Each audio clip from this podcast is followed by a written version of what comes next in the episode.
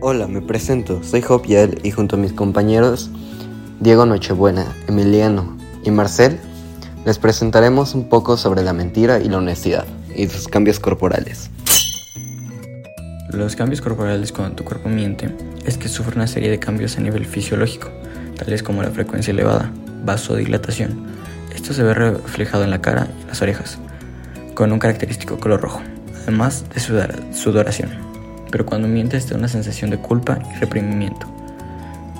También te da una sensación de intranquilidad, a la vez te genera estrés y ansiedad, por lo que pasará si descubren tu mentira.